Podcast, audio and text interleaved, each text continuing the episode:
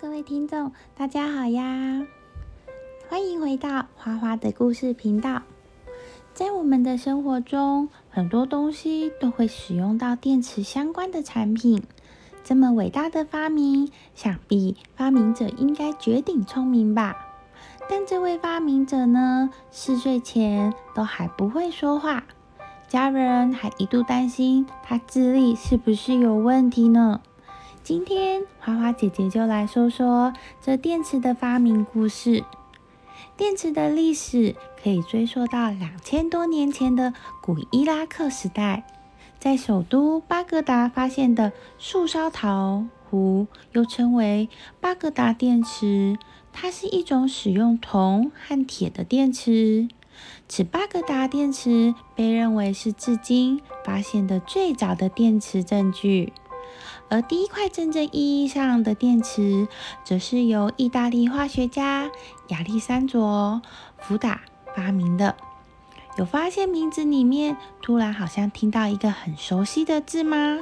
福达，好像是不是听起来有点像福特呢？让我们继续听下去，看是不是真的有关联呢？一七八六年时，意大利的内科医生兼物理学家 Giovanni 在其青蛙实验中发现，当电流经由金属电极流到青蛙时，青蛙有踢腿的动作发生。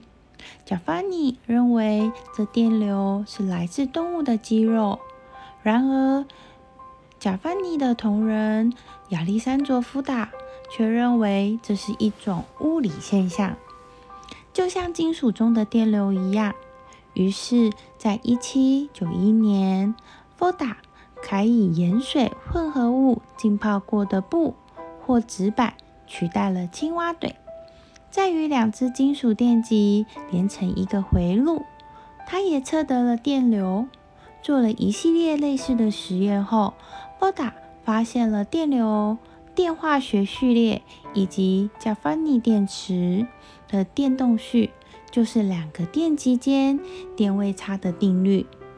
在一八零零年时，波达发明了第一个电池——波达电堆。波达于一八零零年制成了世界上第一个电池——波达电堆。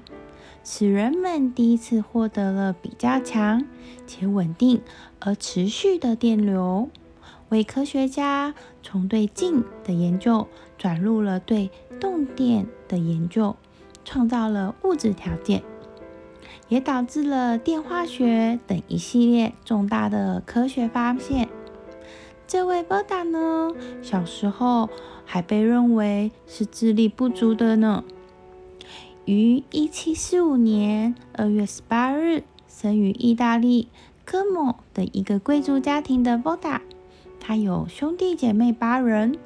波达从小并不出众，四岁时才会说话，家里人都认为他智力发育缓慢，非常的担心。但是到了七岁，他赶上了其他的孩子，接着。就快速的超越了他们。上学时，他对自然科学很感兴趣。十四岁时，就决心当一名物理学家。当他读完英国科学家普利斯特利的电学后，还写了一首关于电的文章，受到人们的好评。一七六九年，年仅二十四岁的波达。发表了第一篇学士论文，引起了科学界的注意。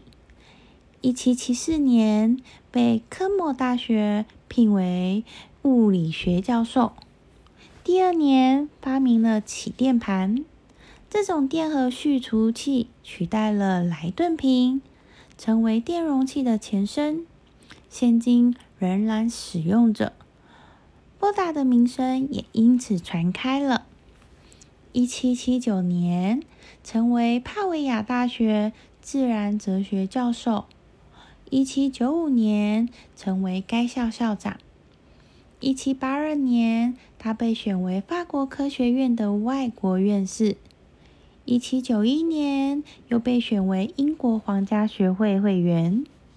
一七九四年，由于在电学、化学上的贡献，他获得了科普利奖章。波达还发现了沼气，发明了可以研究气体燃烧时容积变化的气体燃化剂，测定了空气膨胀系数。一八零零年，波达完成了他一生中最杰出的作品，也就是波达电堆。使他的名声达到了登峰造极的地步。法国皇帝拿破仑一世召见他，观看他的表演，授予他一枚精致的金质奖章，还封他为伯爵。由于波打电堆的发明，使威利根尼克森、安东尼卡利四弟利用它发现了水的电解，哈弗瑞大卫。则利用它证明了电动势是由化学反应所引起的。法拉第也借由研究波塔电池，开创出电化学的研究领域。为了纪念波塔首先发明波塔电堆的伟大成就，电池的讲度就用了他的名字 “volt” 做单位，也就是伏特。在使用欧元之前。意大利一万里拉的面额钞票上也印着他的纪念肖像。电池出现的很早，古人对电其实也并不陌生。实际上，“电子”这个词在希腊语中的意思是琥珀，因为古希腊人知道用布摩擦琥珀就能产生静电哦。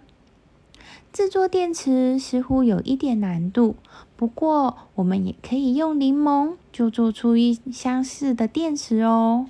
两颗柠檬电量做出来的电压是一点九七伏特，可以让 LED 灯开始微亮的工作。用三颗柠檬的电量有二点九五伏特，LED 灯变亮了起来。四颗柠檬可以有三点九一伏特，其亮度几乎可以当车灯使用了呢。有兴趣的听众也可以上网搜寻这个实验方法，试试看用柠檬发电哦。今天的故事就先说到这里，我们下次见啦，拜拜。